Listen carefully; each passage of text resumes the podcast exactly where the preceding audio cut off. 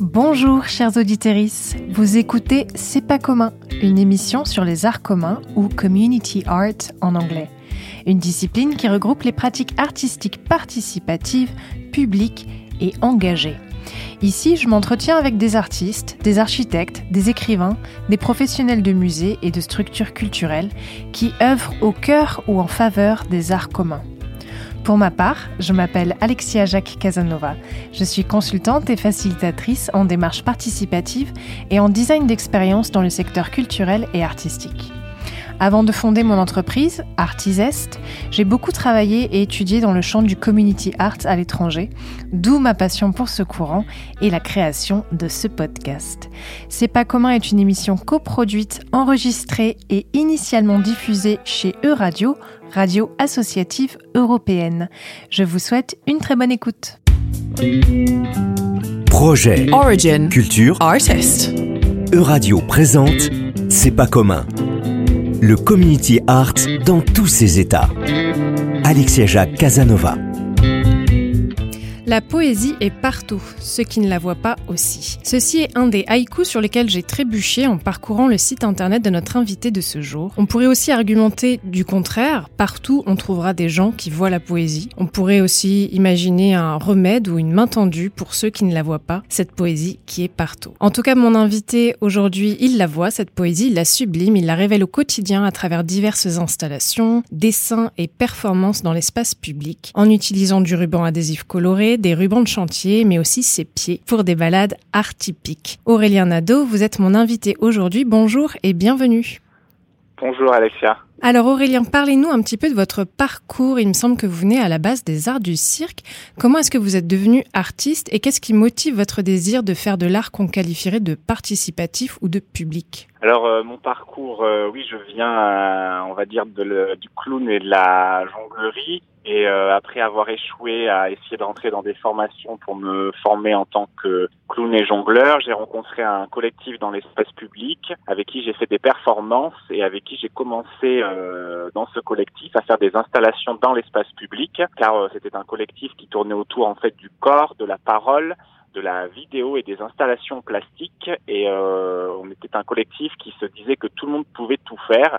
Et ben donc j'ai un peu tout essayé et je me suis mis aux installations plastiques à ce moment-là et c'est là que s'est révélé, on va dire, euh, une partie de moi, des portes qui se sont ouvertes euh, pour créer dans l'espace public de manière, on va dire, beaucoup plus visuelle, euh, de manière, on va dire aussi beaucoup plus plastique. Voilà et le participatif euh, est venu euh, petit à petit euh, d'une idée de rencontre. Et il est aussi un remède, pour reprendre vos mots, parce que bien sûr que la poésie est partout et ceux qui ne la voient pas aussi, mais bien sûr que ceux qui la voient sont partout aussi. Et donc l'idée de ce que je propose, c'est justement un remède pour que ceux qui ne la voient pas puissent la voir et ouvrir les espaces en eux pour la voir. Alors, on parle, pardon, d'art participatif, d'art public, d'art commun. Est-ce que vous, vous arrivez à mettre un mot précis sur votre pratique? Est-ce qu'il y a des appellations qui vous agacent ou à l'inverse, d'autres dans lesquelles vous vous retrouvez vraiment?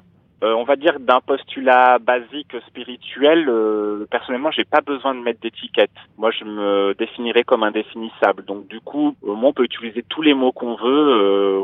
On va dire que tous, euh, je vais les, les prendre tels qu'ils sont. Euh, moi, j'utilise beaucoup le mot participatif parce que c'est un mot en fait qu'on utilise beaucoup avec mes partenaires. Euh, si j'utilisais art commun, peut-être que du coup, j'utiliserais beaucoup plus art commun. Mais c'est vrai que participatif, collaboratif, on va dire, euh, sont les mots que j'utilise le plus. Et après, voilà, j'ai pas vraiment de, de limitation sur ça et euh, on va dire que je passe au-dessus de me bloquer par rapport à des termes qu'on pourrait utiliser. Euh, des fois, vous savez aussi, euh, je, vais collaborer avec des gens ou même travailler avec des partenaires sans faire participatif. Et euh, ce que je fais, ils appellent ça de la déco. Euh, moi, j'appelle ça de l'art ou de l'art visuel. Moi, ça me choque pas. Chacun, chacun met les mots qu'il veut. Chacun est à l'endroit où il est. Donc, ça s'accueille aussi. ça fait partie aussi bah, des remèdes à donner quand les gens ne sont pas au même espace. On peut leur proposer notre manière de voir et après aussi, on, on accueille la leur.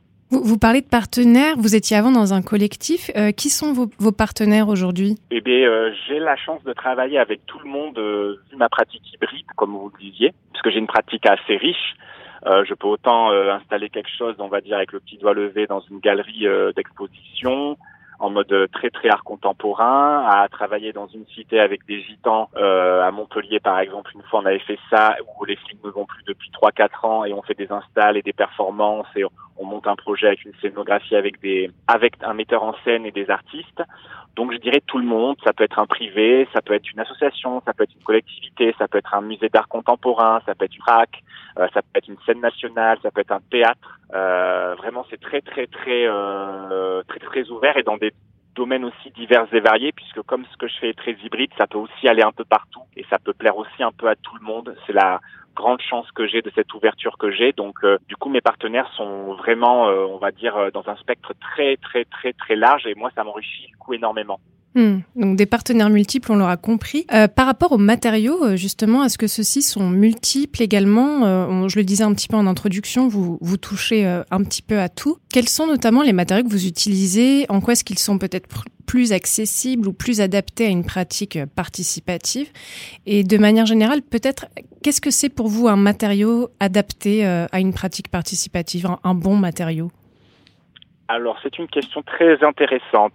Parce que quand on fait du participatif et du collaboratif, la technique qu'on va utiliser est le fait de la donner aux autres qui soient capables de la faire au niveau moteur et aussi intellectuel, on va dire, est, primordial. Par exemple, euh, moi, ce que je fais en solo artistiquement avec les rubans ou le scotch, enfin surtout avec le scotch, euh, parce que ça ressemble à, quand même beaucoup plus à du dessin, ça n'a rien à voir avec ce que je propose aux gens.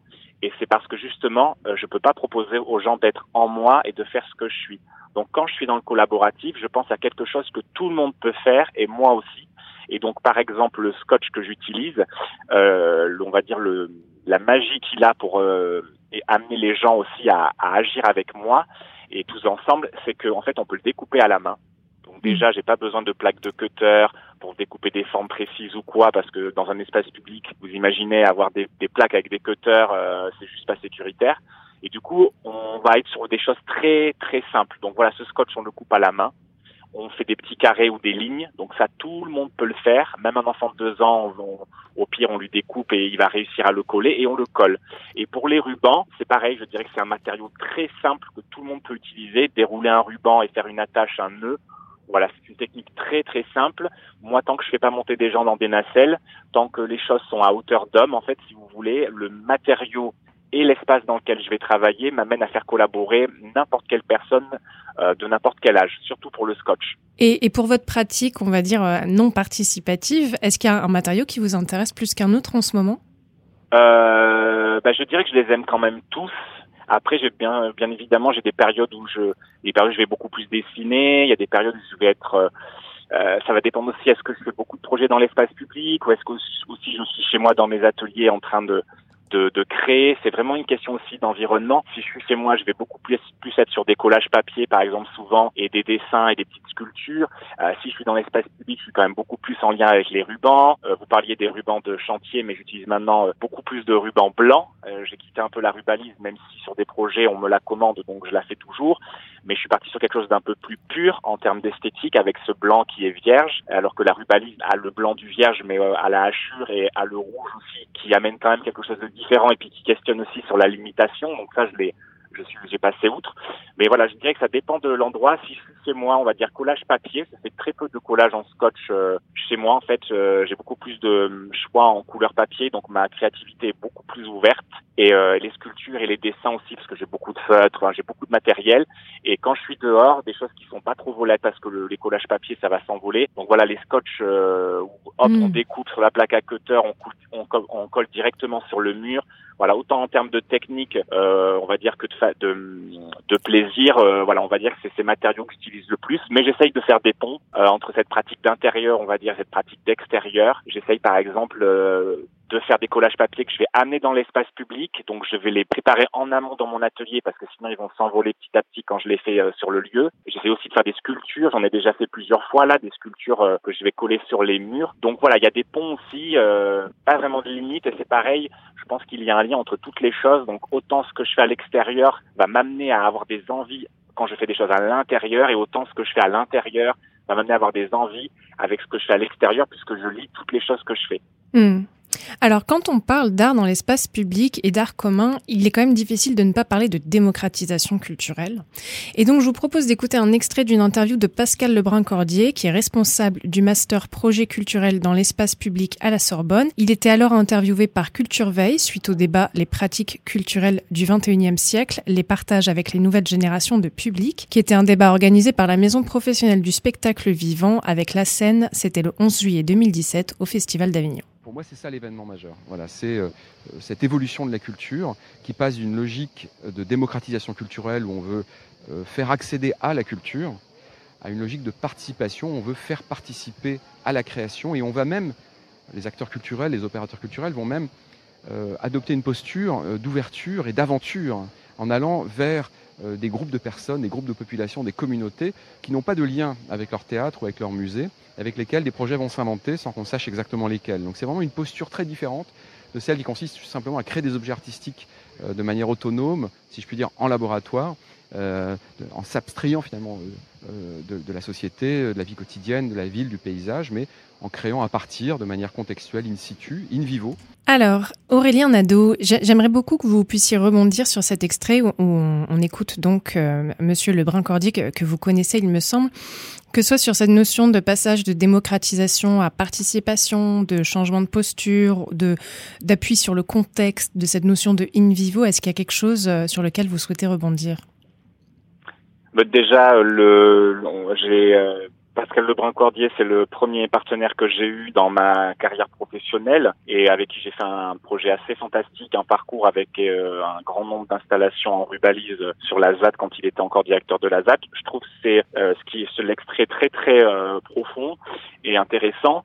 Moi, je suis dans ce réseau-là, on va dire professionnel depuis dix ans, donc j'ai pas non plus le recul que lui a pour en parler. Ce que je vois, euh, ce qui est sûr, c'est qu'aujourd'hui, euh, je dirais qu'il y a deux versants pour le qui amènent au participatif. Je dirais qu'il y a euh, cette envie de faire participer, c'est sûr, les gens pour qu'ils deviennent acteurs, on est d'accord, et plus simplement spectateurs. Et il y a aussi une volonté je dirais politique, euh, parce que j'ai l'impression que pour les politiques aussi, c'est une gageure que les subventions euh, sont aussi, comment dire, euh, données, on va dire, à un plus grand nombre que si on les donnait qu'à les artistes, qu'aux artistes et que les, et que les spectateurs étaient justement que des spectateurs. J'ai l'impression qu'il y a aussi quelque chose qui lié à ça, à cette idée aussi de peut-être que c'est cet argent qui est injecté dans l'art euh, puisse aussi à un moment donné être amené à faire participer les gens pour qu'ils deviennent quelque part entre guillemets aussi artistes ou qu'en tout cas ils se révèlent aussi euh, avec ça. Alors, puisque vous parlez politique et, et, subvention, je voulais, euh, je voulais évoquer un, une phrase qui a été prononcée par Eva Jospin lors d'une interview qu'elle donnait pour, euh, sur France Culture euh, pendant l'émission L'invité culturel. Et en fait, elle alertait à ce moment-là sur le risque que comporte le recours aux artistes pour venir, et je la cite, suturer, colmater des brèches à des endroits où personne ne trouve de solution. Elle continue, parfois quand les usines ferment, quand les quartiers deviennent un peu abandonnés, on se dit ah tiens un centre d'art, c'est bien, c'est mieux que rien, mais ça a une limite. Qu'est-ce que vous pensez de ce recours de plus en plus fréquent des collectivités, des pouvoirs publics, ce recours aux artistes pour solutionner des problèmes de société?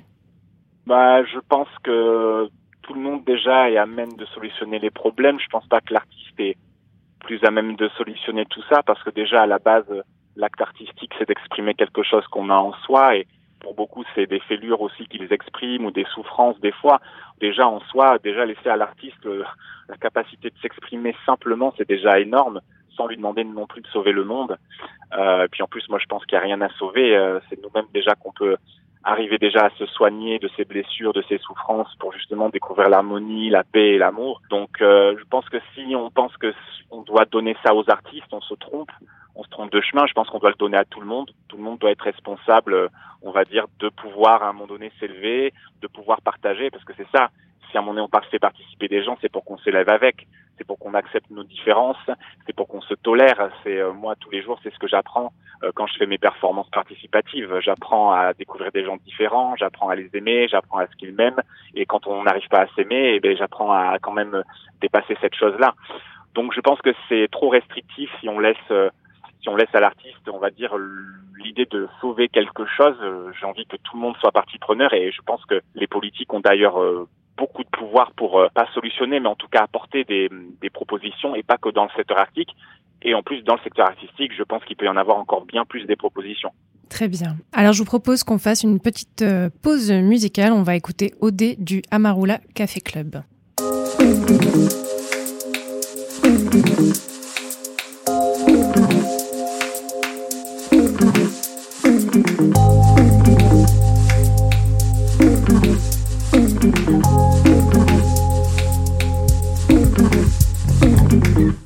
Je prends la tangente à lui qui cercle les bords de mon miroir.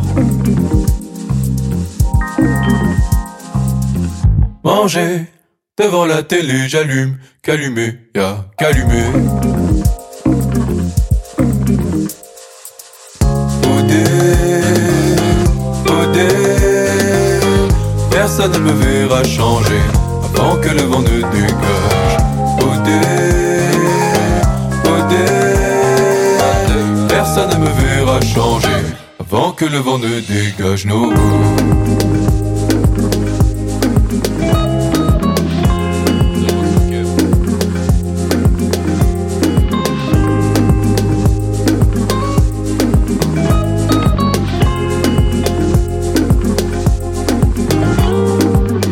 Danger, je prends le temps, j'entre halluciné seul sur les bords de ma mémoire.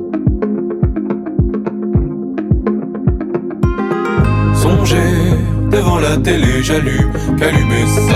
J'ai perdu le son, j'annonce un délai 1. J'ai perdu le son, ah non non. Odé, Odé, personne ne me verra changer avant que le vent ne dégage. Odé, Odé, personne ne me verra changer avant que le vent ne dégage nos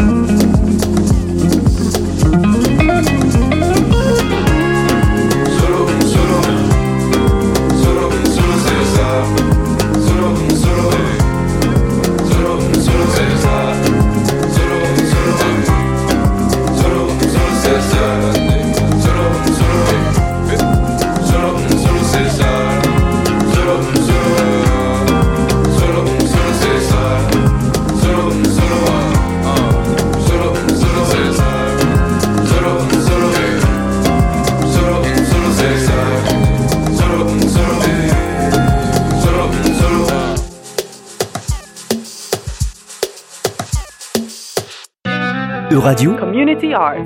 c'est pas commun. Vous écoutez C'est pas commun, l'émission qui parle des arts communs. Je suis aujourd'hui avec Aurélien Nadeau, artiste plasticien. Aurélien, je citais un de vos poèmes en introduction. Vous écrivez depuis peu, il me semble, en tout cas depuis moins longtemps, il semblerait que ce que vous pratiquez, euh, l'art visuel et l'art plastique. Est-ce que c'est une pratique que vous imaginez pouvoir faire sous un format participatif, au même titre que vos coloriages, vos balades, vos espaces d'échange et d'intimité? Euh, oui.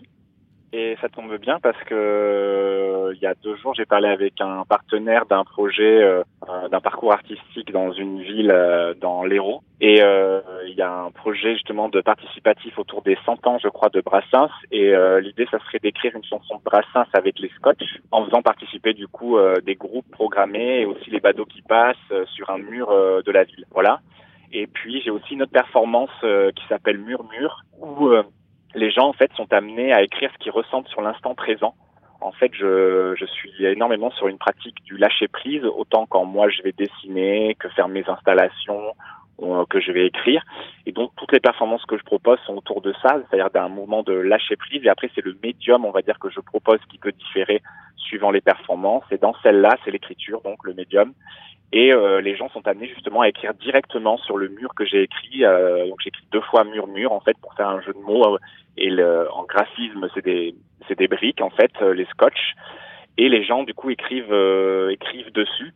Donc euh, oui oui carrément. Alors, vous avez parlé plusieurs fois de cette notion de, de soin, de lâcher prise. Pourquoi c'est si important pour vous dans votre pratique? Euh, parce que c'est ce qui m'a amené à ça déjà aux arts visuels, ce que je vous disais là, il me semble dans pour la une des premières questions, parce que je pense que c'est ça qui peut justement euh, euh, nous sauver avec des guillemets euh, pour reprendre les mots de Eva Jospin, si je me rappelle Mhm. bien de comment elle s'appelle. Oui.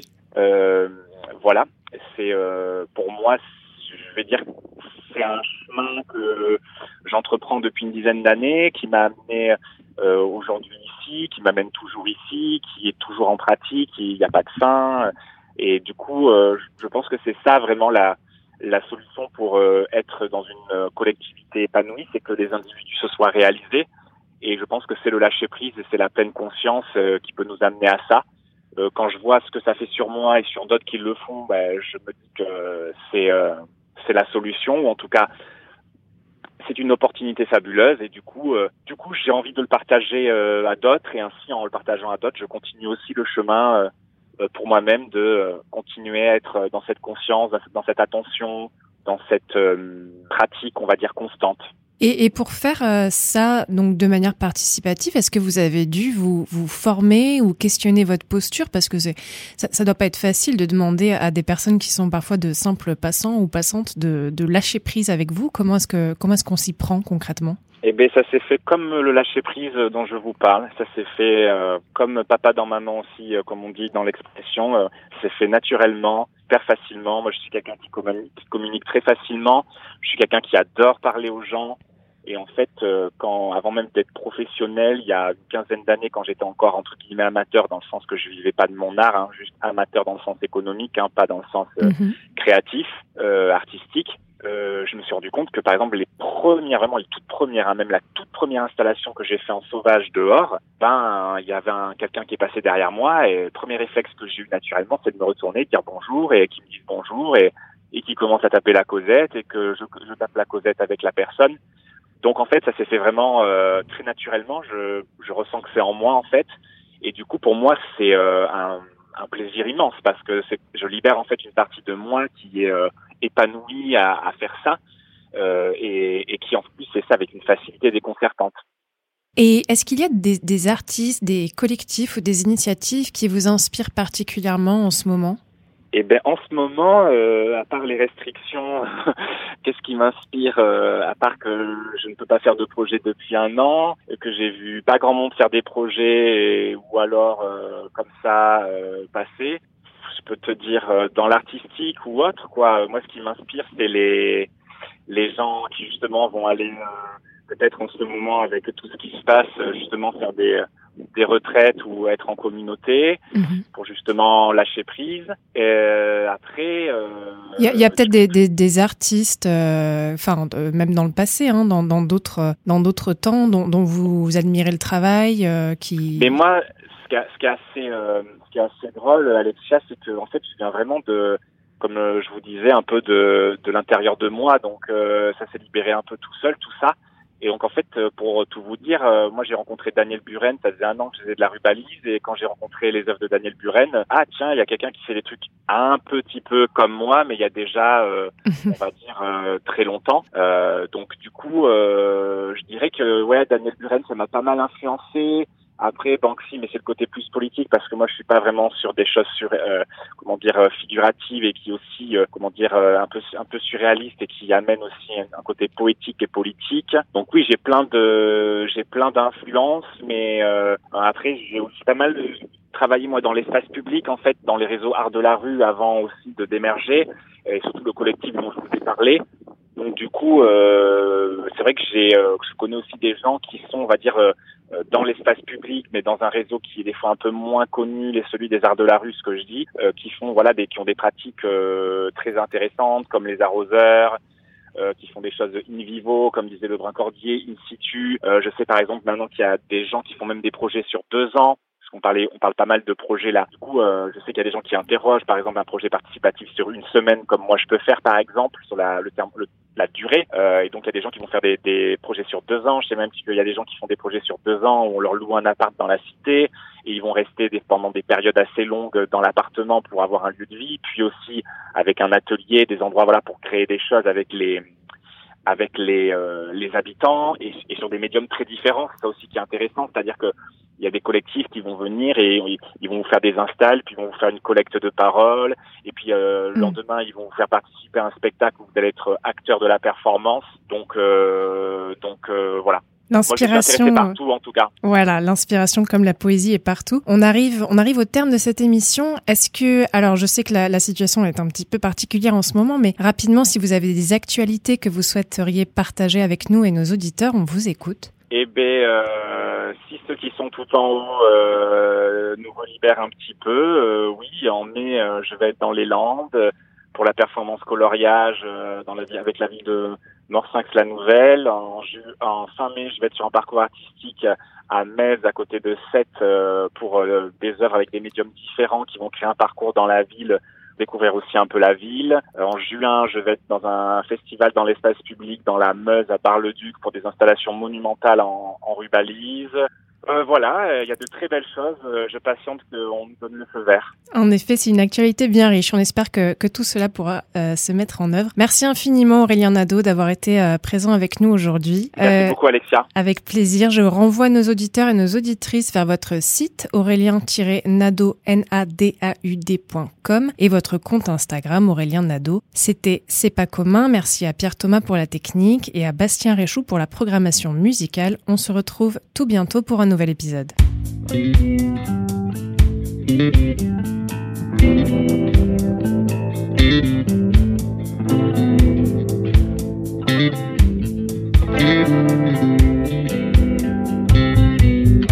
Euradio vous a présenté C'est pas commun, une émission sur le community art que vous pouvez réécouter en podcast sur euradio.fr. www.euradio.fr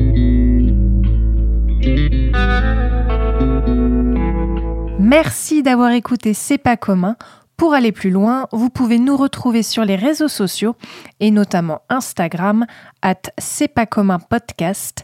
À bientôt!